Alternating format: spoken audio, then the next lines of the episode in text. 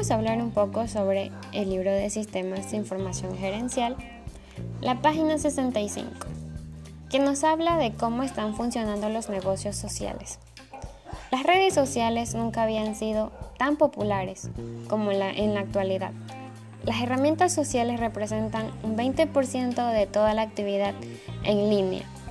Muchos de los empleados de hoy en día ya conocen muy bien los fundamentos de las redes sociales.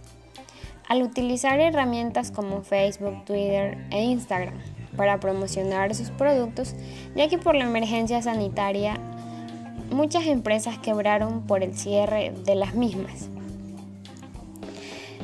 Se realizó una encuesta sobre redes sociales de las empresas en el, año 2003, donde se descubrió que solo el 18% de los encuestados creían que sus programas de redes sociales internas tenían éxito.